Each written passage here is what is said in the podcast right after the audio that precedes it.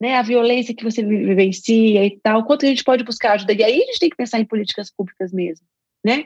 Tem apoio, se essa mulher se separar desse parceiro, né, que também foi violentado, também tem história dele, também está cheio de, né, gente, tá, tá, tá, cheio de experiências adversas também. Então, né? junto experiência diversa alta com experiência diversa alta, o que que dá, gente? Essas são as nossas relações. Estamos nesse espectro, não é assim que fala? Eu sou Lívia Praeiro, idealizadora do 8 Horas, mãe do Miguel e da Maria Luísa. E esse é o nosso podcast semanal.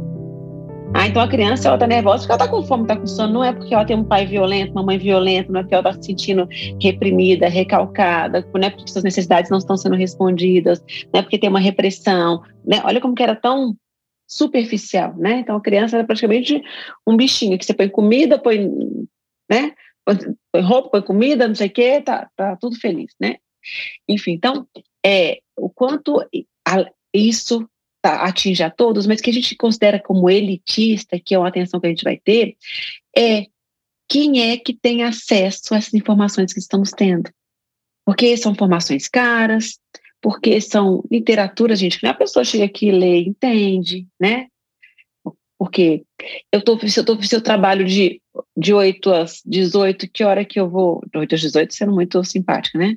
Eu saio de casa às 5 da manhã e volto para casa às 8 da noite, que hora que eu vou ler uma literatura? Que hora que eu vou, né? O que o que a gente tem que entender aqui, e aí entra o nosso papel enquanto sociedade, que a educação parental, ela é política, né? Quando eu entendo exatamente o, o, que isso é necessário, que isso é, é, uma bandeira, é um impacto, a diferença que faz no mundo, enfim. Então, o quanto que os profissionais, se a gente fala que a gente não pode, que, que essas informações não, não acessam, é, ele diz assim, eu tenho essas informações e eu não faço com que elas cheguem a quem tem que chegar.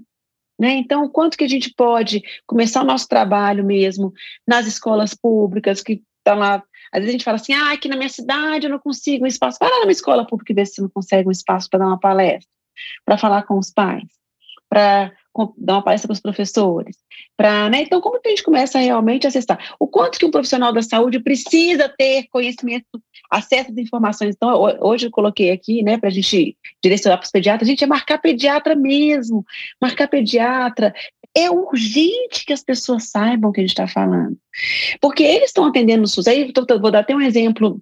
Ela, ah, Lívia, é muito difícil, porque é, eu, eu, eu, vejo que as mães estão, têm busca, eu compartilho o, o apego e tal, mas as mães, elas são violentadas dentro de casa, elas são, elas chegam, elas trabalham o dia inteiro, estão longe dessas crianças, então assim, já começou, a gente, como a gente começa a esperar condições perfeitas de temperatura e pressão para que entre em ação, né? Então, quanto é o seu impacto aqui no consultório, que mostra para essa mãe como, como, como olha uma criança, como troca essa criança, como, a maneira como você conversa, como que isso aqui tudo é um espelho para lidar com essa criança. O quanto você pode nomear para essa mãe todo, toda a violência que ela vivencia, todo, toda essa pressão, gente, porque tudo que é nomeado organiza. Né, a violência que você vivencia e tal, quanto a gente pode buscar ajuda. E aí a gente tem que pensar em políticas públicas mesmo. Né? Tem apoio, se essa mulher se separar desse parceiro, né, que também foi violentado, também tem história dele, também está cheio de, né, gente, tá, tá, tá, cheio de experiências adversas também, né? Então, junto experiência diversa alta com experiência diversa alta, o que que dá, gente? Essas são as nossas relações. Estamos nesse espectro, não é assim que fala? Para Carl, Carl, que estava vivenciando estresse tóxico, faz todo sentido que ele tenha ficado muito melhor, porque o que você fez é o tratamento para o estresse tóxico. Número um, reduzir a dose de adversidade. Número dois, reforçar a capacidade de do cuidador de funcionar como um amortecedor saudável. O fato de você estar saudável, na verdade, foi uma parte extremamente importante da equação. Ou seja, gente, e aí ela continua: o ato de sair e cuidar de si mesma não foi egoísta, foi a coisa certa para certa a fazer para o filho. O quanto o autocuidado, que a gente já tem estrutura para isso, já tem base para isso, o quanto que a gente, quando está auxiliando as mães no atendimento, a gente tem que colocar o olhar para ela. Não que aconteceu no, no grupo que eu, da, da escola, a gente estava na apresentação de trabalhos, mamãe ficou muito relutante comigo, que é, os médicos não olhavam para ela, só olhavam para o filho, que ela tinha dois filhos com, com diagnósticos e que ninguém olhava para ela. Eu falei, bom, mas uma coisa é diferente da gente, alguém olhar para a gente. Quem olhou, não olhou para a gente foi mamãe, primeiro, não é o médico que tem que olhar. Mamãe não olhou para a gente, e a gente até hoje esperando o olhar da mamãe.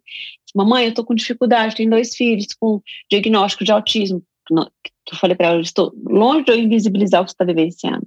Mas esperar que os médicos olhem para você, eu já te falo que eles olham o tempo todo, que é achando tratamento para eles, achando no meio diagnóstico, falando que medicação que eles têm que tomar, falando que isso que eles têm que fazer. Ah, eles não estão respondendo. O tempo todo eles estão olhando para você. O que ela queria dizer era de quem você tem como rede de apoio, né? Como você cuida de você, como você olha para você. É isso que você está querendo pedir, pedindo, né, gente? É essa ajuda. Então, muitas das vezes a gente vai estar com no atendimento, o quanto que eu vou falar é, que o parceiro não fez isso, o parceiro não faz aquilo, a gente tem que traduzir. Ela precisa se cuidar. Porque a gente, ninguém faz nada por nós. Somos nós que fazemos por nós. E eu me despeço de vocês, lembrando que o caminho é um olhar intenso para nós. Acessamos nossos filhos quando nos conhecemos. Que esse áudio te fortaleça e inspire seu maternar.